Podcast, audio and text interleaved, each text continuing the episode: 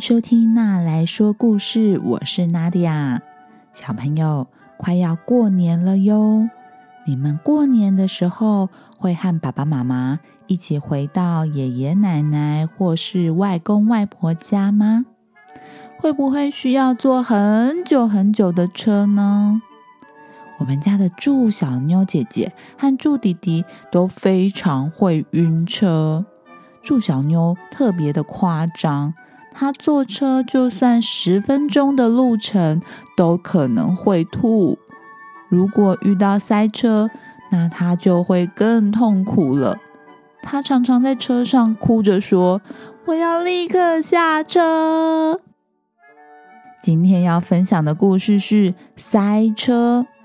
故事里面的小女孩和她的爸爸妈妈开车回家的时候，遇上了塞车。你觉得他会晕车吗？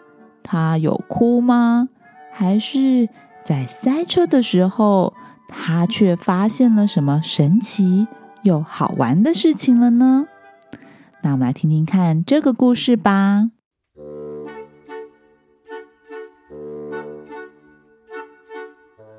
这一天傍晚，爸爸开车载着妈妈和妹妹一起从台中。要回到台北的家，爸爸说：“如果维持现在的车速，我们大概八点多就可以回到台北了哟。”妈妈听了非常的开心，她说：“对呀，今天不是假日，应该不会遇到塞车吧？”哎，怎么突然开始下雨了呢？越下越大了，嗯，奇怪，怎么前面的车子开始慢下来了呢？啊，是不是开始塞车了呀？不知道什么原因，原本很正常的车速，却因为下雨开始慢了下来。爸爸和妈妈正在担心。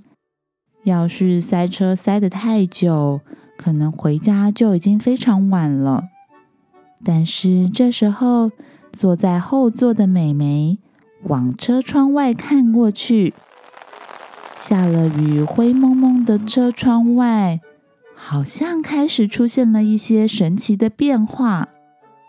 美眉对着爸爸妈妈说：“爸爸妈妈，你们看。”窗户外面有小鱼哎！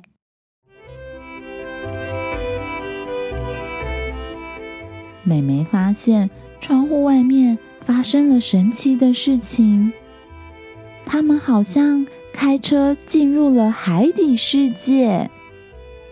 美美对着爸爸妈妈说：“爸爸妈妈，我们现在是不是在海里面啊？”美美看着窗外，原本闪亮亮的车灯，现在变成了海里面的灯笼鱼。可爱的小鱼头上挂着灯笼，在海里面游来游去。但是爸爸妈妈好像没有听到美美在对他们说话。爸爸说：“啊，这车子塞的好长啊！”看起来我们回家可能已经会非常晚了。但是这时候，妹妹看着窗外，忍不住惊叹的说：“哇，好漂亮哦！圆圆亮亮串在一起的灯笼鱼，好像一条漂亮的珍珠项链呢。”爸爸发现高速公路上。好像出现了交通事故，可能有车子因为下雨的关系看不清楚，撞在一起了。这时候有警察先生来指挥交通。爸爸说：“妈妈，你看，国道警察都来了。”这时候，在后座的美美往车窗外望去，他看到了一条非常巨大的金鱼，吹着哨子过来帮忙指挥交通。妈妈也往窗外望去，她看到一群人正在争吵。原来前面有车祸，这群人正在吵架呢。美美盯着妈妈说的那个方向。看过去，她说：“哦，原来是鲨鱼们在打架呀！因为警察先生的帮忙，这群人终于不争吵了。原本打劫的交通也开始恢复了原本的速度。”美眉望着窗外，跟那些帮忙劝架的海龟、鱿鱼。还有红鱼说：“谢谢你们过来帮忙劝架，好险！因为这样，这些鲨鱼才不会再一直吵架了。”爸爸开着车载着美美和妈妈一直往台北的家方向前进，终于看到可以下高速公路的标志了。这时候，美美看到窗外。有一只非常大的章鱼，章鱼的八只手上拿着不同方向的牌子，有往新店、中和、永和，还有南下的交通标志。妹妹对着窗外的章鱼先生说：“章鱼先生，辛苦你了。”终于，爸爸的车已经快要到收费站了。雨这时候也停了，快要到家了。美美看到前面是一个又一个的大贝壳，车子从贝壳的洞进去，就会直接的被送回陆地上，就像一部海底电梯一样神奇。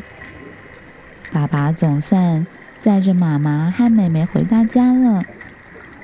哇！都十一点半了，哇！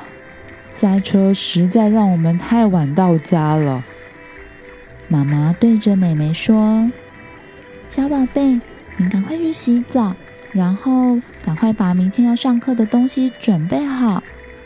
我们得赶快睡觉，不然明天要上学你就起不来了。”这时候，妹妹望着她的背后，仿佛又能看见。那些他在塞车的时候看见的海中生物，有大金鱼、章鱼先生、红鱼、灯笼鱼、海龟。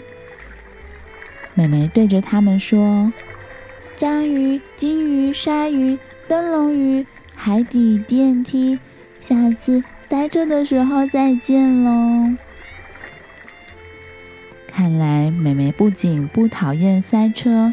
甚至很期待下次塞车的时候，可以再跟他这些海中的朋友见面呢。